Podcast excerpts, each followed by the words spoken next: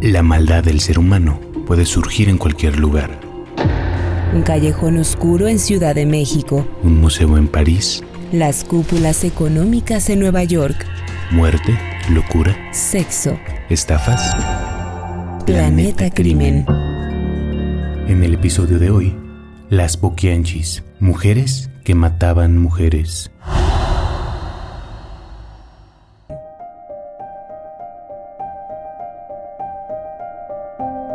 La gente que vivió por el llano del Salto, Jalisco, en la segunda mitad del siglo pasado, recuerda a las hermanas González Valenzuela como cuatro mujeres recatadas que iban a misa de día. Delfina, María de Jesús, María del Carmen y María Luisa. Su madre se aseguró de inculcarles muy profundo la devoción por la religión católica. En la iglesia mostraban una fe abnegada y aprovechaban para expiar los pecados que cometían de noche. Y vaya que eran muchos los pecados que las cuatro hermanas acumularían a lo largo de toda su vida. La avaricia y sus propios traumas las llevarían por un camino muy lejano a la legalidad con una larga lista de crímenes, homicidio calificado, asociación delictuosa, secuestro, lenocinio, corrupción de menores, violación sexual, amenazas, encubrimiento y hasta violación a las leyes de inhumación. Sí, porque también enterraron vivas a algunas de sus víctimas. Pasarían a la historia como las Poquianchis, las asesinas más prolíficas de México. Las hermanas fueron estrenándose en el negocio de los burdeles, pero ese sería apenas el comienzo de una carrera delictiva que fue en ascenso hasta que una serie de circunstancias las hicieron caer tras las rejas. No cayeron en desgracia sin antes llevarse con ellas a una larga y variada lista de cómplices, entre los que se encontraron prostitutas, choferes, mozos, sirvientes, amantes y autoridades, porque esta historia también destapó en la década de los 60 una cloaca de corrupción en la política mexicana. La infancia de las hermanas estuvo plagada de abusos. Su madre, Bernardina Valenzuela, era una fanática religiosa que había parido 12 hijos, de los que solo sobrevivieron estas cuatro mujeres. Su padre, Isidro Torres, era una especie de alguacil nombrado todavía antes de que cayera el porfiriato, que se encargaba de arrestar a los delincuentes en los caminos rurales y pueblos montado a caballo. Pero Isidro, el alguacil, era alcohólico y golpeaba a su esposa y a sus hijas. Los años pasaron y apenas las niñas se convirtieron en jóvenes buscaron salir de esa vida opresora. Delfina sostenía amoríos con un hombre mayor que ella durante su adolescencia. Cuando su padre la descubrió, eligió como castigo darle de palazos. Hasta que la descalabró. Carmen de plano se escapó de la casa con un novio varios años más grande. Ese episodio demostró cuán violento era el padre de las muchachas. Isidro fue tras ella y cuando la encontró, la metió a la misma cárcel a la que metía a los delincuentes que perseguía. El escarmiento no fue cuestión de horas, ni siquiera de días, porque el padre aprovechó su cargo para ir a ajustar cuentas con un ranchero de las cercanías y le dio un balazo por la espalda. De policía a asesino se volvió prófugo de la justicia y dejó a Carmen abandonada en el encierro. Permaneció 14 meses ahí hasta que un tendero la sacó con la promesa de un futuro matrimonio. La familia tuvo que cambiarse el apellido Torres para evitar represalias. Así fue como se convirtieron en las hermanas González Valenzuela. Quizá por esas experiencias ellas dos fueron las primeras en entrar al mundo de las cantinas. Empezaron de administradoras en 1938 abandonadas por el padre y cuando su madre murió, Delfina, después llamada la Poquianchis Mayor, usó la pequeña herencia que les quedó para abrir su propio negocio. De servir tragos, pasó a regentear a muchachas que se prostituían. Y entonces dio el brinco a poner directamente un motel. con cuartos para que los hombres fueran a saciar sus bajas pasiones en el pueblo de El Salto. El negocio fue clausurado pronto debido a un zafarrancho, pero Delfina no se rindió. Tres años después, gestionó los permisos para abrir en San Juan de los Lagos un nuevo burdel, el Guadalajara de Noche, que se convirtió en el más popular regenteado por las González Valenzuela. Tuvieron el apoyo del presidente municipal de ese entonces, y de ahí empezaron a tejer las tramas de corrupción con funcionarios locales que les permitieron operar durante cerca de 20 años. Carmen tenía ciertas nociones de contabilidad, así que ella se encargó de las finanzas del lugar mientras Luisa también trabajaba ahí. Negocio familiar con tres de las cuatro hermanas. Junto a la prostitución, a las hermanas se les ocurrió otro agravio contra las muchachas. Ellas mismas les vendían cosméticos, objetos de uso personal, ropa e incluso alimentos, todo a precios altísimos pero obligatorios. Con eso no solo sacaban buenas ganancias, sino que se aseguraban de que las jóvenes estuvieran endeudadas siempre. Era como una tienda de raya de las que existieron décadas antes, en el porfiriato. Los locales que las hermanas abrían siempre contaban con la ayuda de las autoridades locales, a las que pagaban impuestos, multas y sobornos.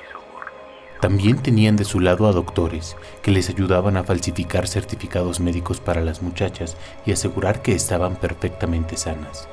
Nada más lejos de la realidad.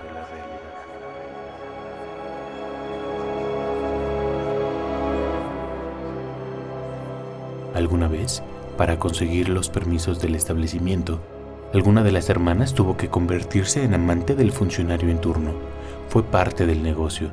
Primero, hacían amistad con las autoridades locales. Si era necesario, se hacían sus amantes. Y en las ocasiones que lo ameritaba, las muchachas les pagaban sobornos para asegurarse protección y que su local pudiera seguir abierto a toda costa. Ellas mismas lo confesaron cuando fueron detenidas bastantes años después.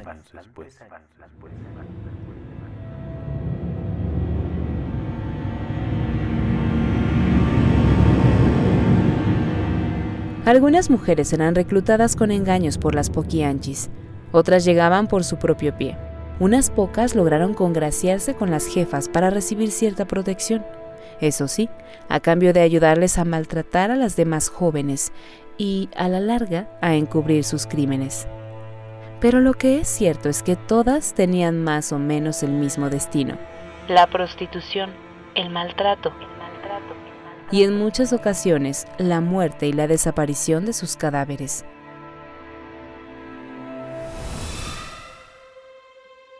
...1952... Lagos de Moreno, Jalisco. Delfina, María de Jesús y María Luisa González Valenzuela tocaban a la puerta de una familia pobre de esa ciudad, que para entonces estaba en pleno crecimiento. En esa casa había necesidad. Eran muchos hijos y no entraba el suficiente dinero para mantenerlos a todos. Las tres hermanas parecían buenas mujeres y le propusieron un trato a la familia que le pareció muy alentador. Llevarse a Laura, una de sus hijas, a trabajar de empleada doméstica a cambio de cierta cantidad de dinero. Los padres de Laura eran buenos y confiados y accedieron a la propuesta podrían quitarse una boca de encima y ayudarse con la paga que le tocaría a la muchacha. Por supuesto, los padres de la joven no sabían a quiénes estaban entregando a su hija.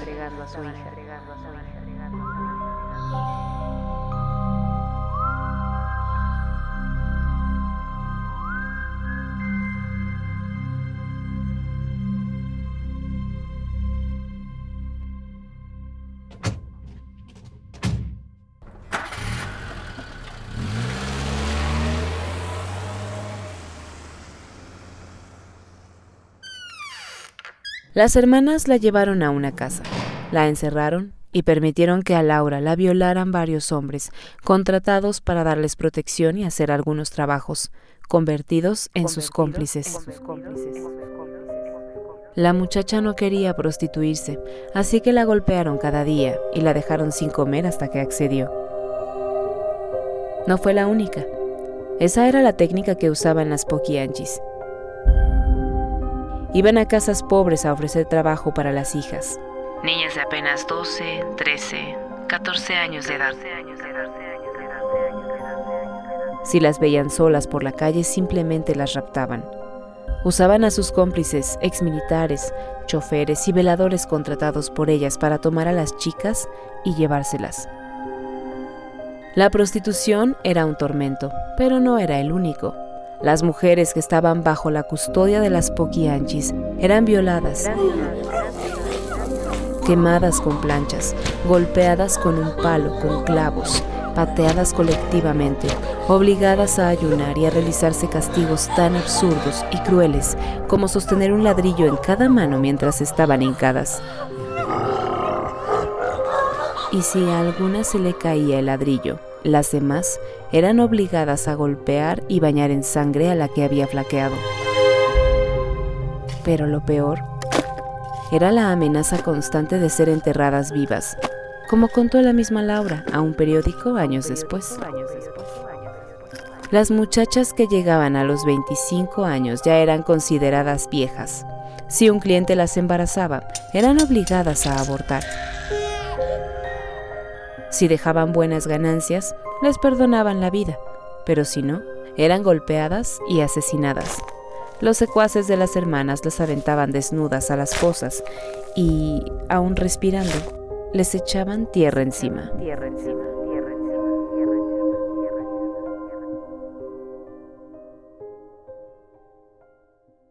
A todo esto, ¿de dónde salió el apodo de las Poquianchis? Es mucho más simple de lo que imaginarías. Mientras Delfina, Carmen y Luisa prosperaban en Jalisco, la cuarta hermana, María de Jesús, también se dedicó a los burdeles, pero en Guanajuato. Después de unos años, las tres primeras se mudaron con todo y negocio a donde estaba su otra hermana. La ley de Guanajuato no castigaba la prostitución, así que era más fácil. María de Jesús había conseguido un local, una cantina que antes había pertenecido a un hombre con un peculiar apodo, el Poquianchi. Con el cambio de dueños, los parroquianos empezaron a decirle la Poquianchi a la nueva jefa, y con el tiempo el sobrenombre se le quedó a las cuatro hermanas, así que pasaron a la historia como las Poquianchis. Ese primer burdel de Guanajuato se llamó La Barca de Oro. Después abrieron otro con el mismo nombre que les había dado fama anteriormente, el Guadalajara de Noche, ahora en San Francisco del Rincón. La prostitución y el soborno de las autoridades eran una cosa, pero ¿cómo llegaron las poquianchis a convertirse en las mayores asesinas seriales de la historia mexicana? De una manera muy rápida, la carrera delictiva de las hermanas fue subiendo de nivel. Las muchachas embarazadas eran obligadas a abortar, como ya dijimos, y después su destino más probable era la muerte y como había que deshacerse de los cadáveres de ambos, de los bebés y de las mujeres, construyeron con ayuda de sus cómplices sus propias fosas clandestinas en los mismos lugares que regenteaban como burdeles. De esta manera, los asesinatos fueron convirtiéndose en algo muy común entre la rutina de las proxenetas. Empezaron a hacerlo con todas aquellas a las que decidían que les tocaba ese castigo la cifra de asesinatos difiere mucho entre una y otra fuente. Se habla de que el número de mujeres muertas a manos de las hermanas González Valenzuela oscila entre 28, 91 y 150. Una verdadera carnicería. Por supuesto que las mujeres no hicieron todo solas. Encontraron cómplices que por dinero y sadismo estuvieron dispuestos a participar en el turbio negocio de las hermanas y ejecutar cada una de sus sangrientas órdenes. Uno de los principales fue Hermenegildo Zúñiga, alias el Águila Negra, un ex capitán del ejército que funcionaba como guardaespaldas y cuidador de los burdeles. Otro, más terrible aún, fue Salvador Estrada Bocanegra, el verdugo, el verdugo, el verdugo. Mucho más que un apodo, él fue el encargado de acabar con la vida de muchas de las prostitutas. Cuando consideraban que ya no servían o si se atrevían a amenazar con denunciar lo que pasaba en las entrañas de los prostíbulos de las Poquianchis, el verdugo las encerraba en un cuarto sin comer. Las golpeaba si hacía falta, hasta dejarlas tan débiles que no podían moverse, arañar, escarbar y entonces las tiraba en un hoyo improvisado y las enterraba vivas. Otros en el clan de crueldad fueron Francisco Camarena García y Enrique Rodríguez Ramírez. que funcionaron como choferes para trasladar a las muchachas desde sus casas hacia un nuevo desalmado trabajo o entre un prostíbulo y otro. El velador de uno de los ranchos donde instalaron un burdel era José Facio Santos, además de las decenas de policías, funcionarios y politiquillos que aceptaron cerrar los ojos a las atrocidades de las poquianchis a cambio de sexo gratis. Y finalmente, prostitutas que para congraciarse con sus patronas, para desquitarse de la violencia que ellas mismas habrían sufrido, y ya convencidas de que la vida no valía nada, se volvieron torturadoras de las más jóvenes para obligarlas a seguir el mismo camino de obediencia por el que ellas habían andado. Auxiliadora Gómez, Lucila Martínez del Campo, Guadalupe Moreno Quirós, Ramona Gutiérrez Torres, Adela Mancilla Alcalá y Esther Muñoz. La Pico Chulo. Apodada así porque le gustaba darle palazos a las niñas hasta destrozarles el cráneo. La historia de las Poquianchis está rodeada de mitos, porque no hay ninguna fuente completamente fiable que lo sustente. Se dice que ellas debutaron en el satanismo por pura avaricia, porque les contaron que si ofrecían sacrificios al diablo, podrían ganar más dinero del que ya ganaban. Así que, supuestamente, cuando llegaba una chica nueva, la desnudaban y la ofrecían a sus secuaces para que la violaran. Sacrificaban un gallo y se untaban el cuerpo desnudo con su sangre.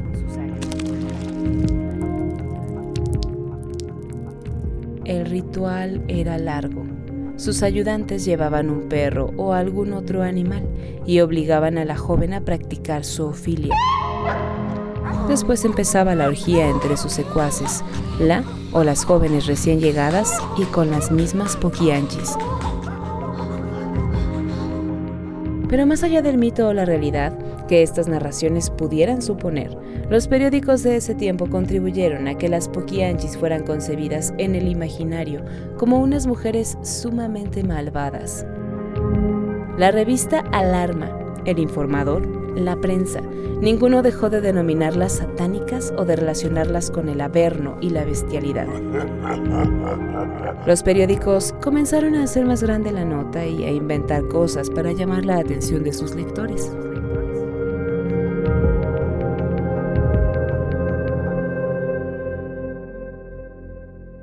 El tremendismo como una herramienta para sembrar una percepción de horror. Pero esto parecía dar frutos para los medios. Si para 1964, cuando el caso se dio a conocer, el tiraje de la revista Alarma era de 140.000 ejemplares semanales, en solo tres meses alcanzó la cantidad de medio millón.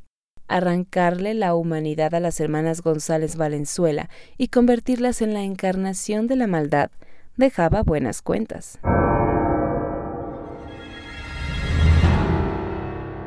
El principio del fin para la historia delictiva de las hermanas González Valenzuela fue en 1962, cuando el gobernador de Guanajuato prohibió la prostitución o decidió aplicar leyes que nadie había seguido. Ahora sí habría persecución contra negocios como los de las poquianchis. Además, dos incidentes aumentaron el cerco. Primero, una balacera del hijo de Delfina, Ramón Torres González, apodado El Tepo, contra unos policías en la que un sargento salió herido. El segundo, que una de las muchachas tuvo un conflicto con las autoridades. El resultado fue que les clausuraron el burdel y las jóvenes que seguían con ellas fueron enviadas de regreso a Lagos de Moreno, al Guadalajara de noche original.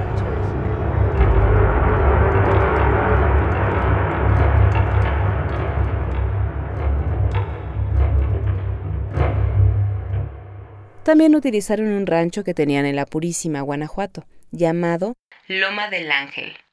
Ante el cierre de cantinas, ese lugar se convirtió en su refugio y un burdel dentro de su propiedad. Ese lugar fue uno de los más macabros que tuvieron las hermanas. Como ya dijimos, no hay certeza sobre cuántas víctimas causaron en realidad, pero se calculan hasta en 150. Lo cierto es que en ese rancho fueron encontradas al menos cuatro fosas con 30 cuerpos o restos humanos. se puede considerar que estas tumbas, improvisadas por las Poquianchis, fueron las primeras fosas clandestinas masivas en los últimos 60 años. Y eso no era todo. Tuvieron que pasar décadas para que se encontraran más cuerpos. En octubre de 2002, ya en este siglo, fueron halladas 20 osamentas esparcidas en un campo de cultivo de maíz de 200 metros, ubicado en un predio conocido como El Vallado. Albañiles que preparaban el terreno para empezar a construir un conjunto de viviendas se toparon con huesos humanos. El perito que estuvo a cargo de la investigación concluyó que probablemente eran víctimas de la red de prostitución de las asesinas seriales que habían aterrorizado a Guanajuato en los años 50 y 60. Con las pocas raciones de comida y las pésimas condiciones de vida que obligaban a llevar a las muchachas, ya medio perseguidas por la justicia, las pobres desdichadas empezaron a enfermar y algunas a morir. Unas pocas pudieron escapar. Al menos una la que dicen que dio la estocada a la carrera criminal de las Poquianchis. Su nombre era Catalina Ortega, y cuando uno de los cómplices de las hermanas se descuidó, salió corriendo, se ocultó en el campo y acudió a la policía. Otras versiones dicen que fue la familia, enterada de los horrores que vivía su hija, la que denunció todo. Sea como fuere, tuvo la suerte de que su denuncia no cayó con un funcionario menor de los que estaban coludidos y fue atendida. La protección no dura para siempre y las hermanas ya venían acumulando demasiados delitos, violación a leyes y persecuciones en su contra. Por fin, el 12 de enero de 1964, la policía entró al rancho rescataron a 15 jóvenes en condiciones deplorables, desnutridas, famélicas, golpeadas con quemaduras y violadas, convertidas en esclavas sexuales.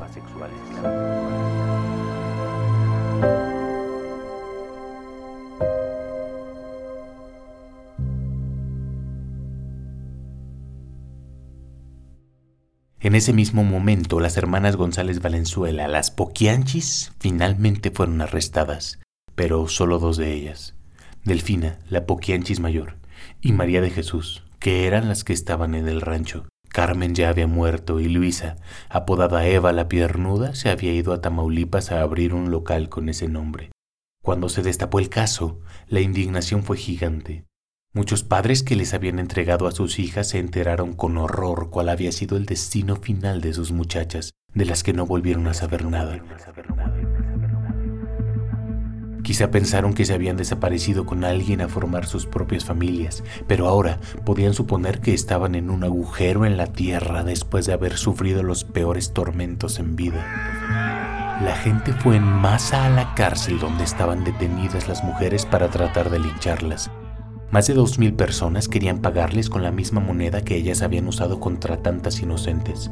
Luisa, la tercera hermana que no había caído en el momento, se entregó ella sola a la policía cuando los vecinos la reconocieron y amenazaron con lincharla también.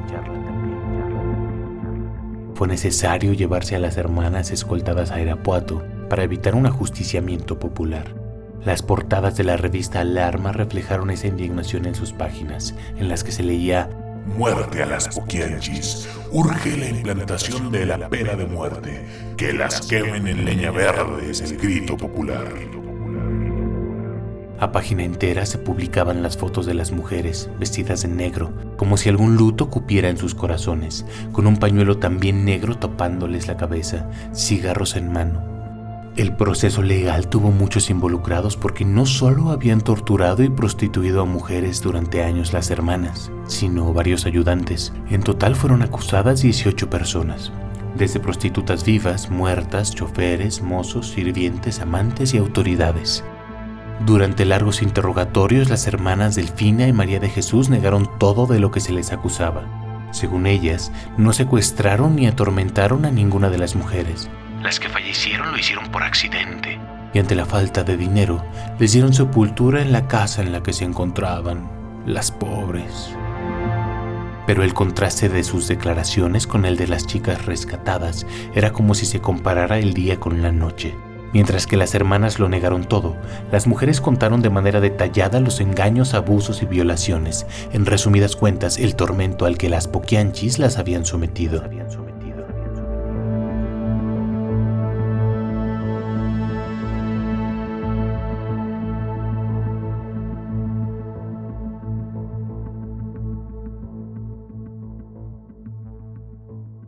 Ese mismo año, a finales de 1964, las hermanas recibieron sentencia. Delfina y María de Jesús fueron condenadas a 40 años de cárcel, la pena máxima. Ya podrían pudrirse para siempre tras las rejas. A Luisa le dieron 27 y a sus cómplices sentencias de entre 6 y 35 años de prisión. También se les condenó a pagar una multa de 40.127 pesos para la reparación de daños, que en la actualidad serían algo así como medio millón. Medio millón, La justicia divina se encargó también de hacerla sufrir. En la cárcel de Irapuato, donde quedaron recluidas, Delfina murió a los 56 años tras un accidente por el que le cayó material de construcción en la cabeza. Estuvo 15 días en el hospital, agonizando Antes de morir. De las otras no hay certeza, pero se dice que también murieron encarceladas o salieron libres y se perdieron en el anonimato, escondidas, en la locura que les provocaba el miedo a ser linchadas. Su historia quedó marcada para siempre en el corazón del Bajío y en todo México. El cineasta Felipe Casals llevó a la pantalla grande el relato de estas asesinas en 1976 y un año después, el escritor guanajuatense Jorge Ibargüengoitia publicó Las muertas, inspirado en ellas, aunque a sus protagonistas las bautizó como Serafina y Arcángela Baladro y las recreó con su conocido y reconocido tono satírico. Él mismo advirtió que aunque a sus personajes les pasa lo mismo que a las poquianchis, no son las poquianchis, porque todos los personajes son imaginarios. No hacía falta. Estas mujeres fueron en sí mismas una historia de terror. Narrado por Ricardo Ribón y Mariana Perusquía. texto e investigación, Mariana F. Maldonado. producción en audio, Uriel Islas.